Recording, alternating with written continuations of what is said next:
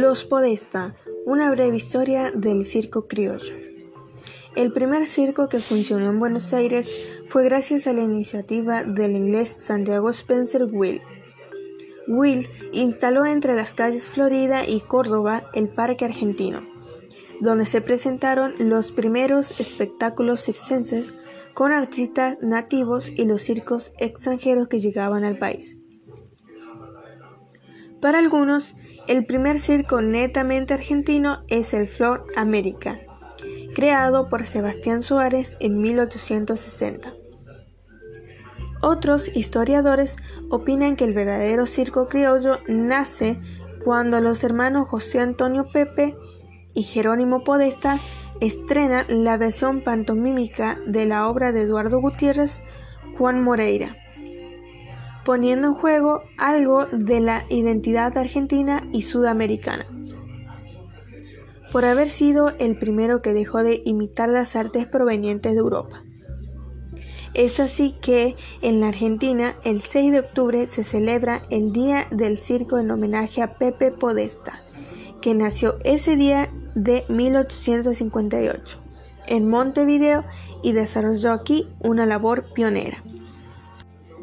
El circo fue el espectáculo más popular en estas tierras durante los tiempos de la colonia y los de la vida republicana independiente.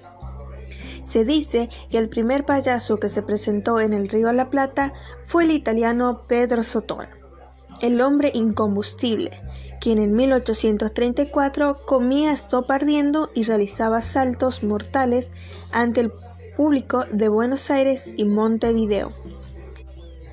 En 1869 llega a Buenos Aires el circo italiano Chiarini, con los números hípicos de Giuseppe Chiarini y la compañía conformada por su núcleo familiar. Ese mismo año comienza a actuar en Montevideo y luego en Buenos Aires el payaso genovés, acróbata y luchador Pablo Raffetto. Raffetto monta una pequeña empresa y muestra su número del disparo del cañón en Buenos Aires y Montevideo. La lucha se transforma en una importante fuente de trabajo para el genovés y los espectadores lo desafían a pelear en las funciones. En 1877 se encuentra con los hermanos Podesta, Rafeto contrata a los jóvenes hermanos uruguayos durante seis meses para realizar una gira por el sur de la provincia de Buenos Aires. No solo compartían un contrato laboral, sino además la sangre genovesa. Además de Rafeto, dos fueron los payasos que conquistaron al público de fin de siglo, Pepino 88 y Frank Brown. Este último, a quien Rubén Darío elogiara en su autobiografía, llega a estas tierras en 1884 con un estilo distinto al de Club Criollo. El inglés, nacido en Bristol en 1858, aparece en las carteleras como el rey de los clowns. Conoce el español y los niños lo aclaman cuando lanza golosinas de una cesta a las tribunas prepara un espectáculo en clave de sátira en el que se propone como candidato al Congreso en plena campaña electoral de legisladores en Buenos Aires 1884. Durante algún tiempo, Brown trabajó en sociedad con los hermanos Podesta, Pepino 88, creado por Pepe Podesta, Además de sus habilidades de músico y cantante, desarrollaba una suerte de espectáculo interactivo con el público con quien dialogaba y a quien involucraba en su respuesta de humor.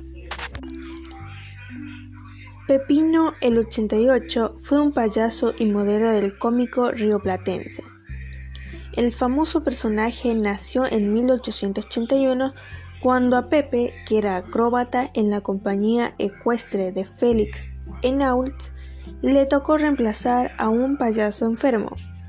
Se hizo llamar Pepino y la gente le agregó el 88 porque la cifra parecía dibujada por los parches en la chaqueta de su padre con que fabricó su improvisado traje. Sus sátiras políticas o sus imitaciones del niño bien o el compadrito influyeron en generaciones de cómicos y monologuistas desde Florencio Paravicini hasta Enrique Pinti. En 1884, la compañía de los hermanos Carlo había tenido una excelente temporada circense. Los empresarios deseaban responder a la buena acogida del público con un nuevo número, original y de destaque en las carteleras. Surge así la idea de representar un drama gauchesco con el picadero, y se invita a Eduardo Gutiérrez, autor de novelas de folletín, verdaderos bestsellers de la época, a preparar un guion para la pantomima. Juan Moreira, basada en su novela homonómica. Contrataron a Pepe Podesta para el espectáculo que hasta en 1886 se presentó solo con la gestualidad de los actores y sin el apoyo de la palabra hablada. Pocos años después, independizado los Podesta, José escribe un libreto en base a los diálogos de la novela y se representa el Juan Moreira parlante. El matrimonio, compuesto por el genovés Pedro Podesta y la genovesa María Teresa Torterolo, pensaba que en Buenos Aires existían mejores perspectivas para prosperar que en Montevideo. Ya en Buenos Aires nacen sus primeros dos hijos. Tienen un almacén en el barrio de San Telmo y no les va mal, pero ante el rumor de que hacen correr los rosistas de que si el general Urquiza llegara a entrar a Buenos Aires, lo primero que haría es degollar a todos los gringos, retornan a Montevideo y allí nacen siete hijos más. Ok, simplificando, se puede decir que el circo criollo es aquel que tiene pista y escenario, o primera y segunda parte. La primera parte es aquella que se desarrolla en el picadero, que en el circo criollo no se cubre de arena, sino de dorado a serrín y donde se despliegan las habilidades, los números de trapecio, contorsiones y la infaltable pareja cómica Tony y Payaso o Clo. La segunda parte es la actuación, el drama criollo. Y los Podesta fueron los pioneros del circo criollo. Ellos crearon la segunda parte con pantomima El primer y más famoso drama es el titulado Juan Moreira, que representa la historia del gaucho perseguido por la ley, tema que retomará José Hernández en el Martín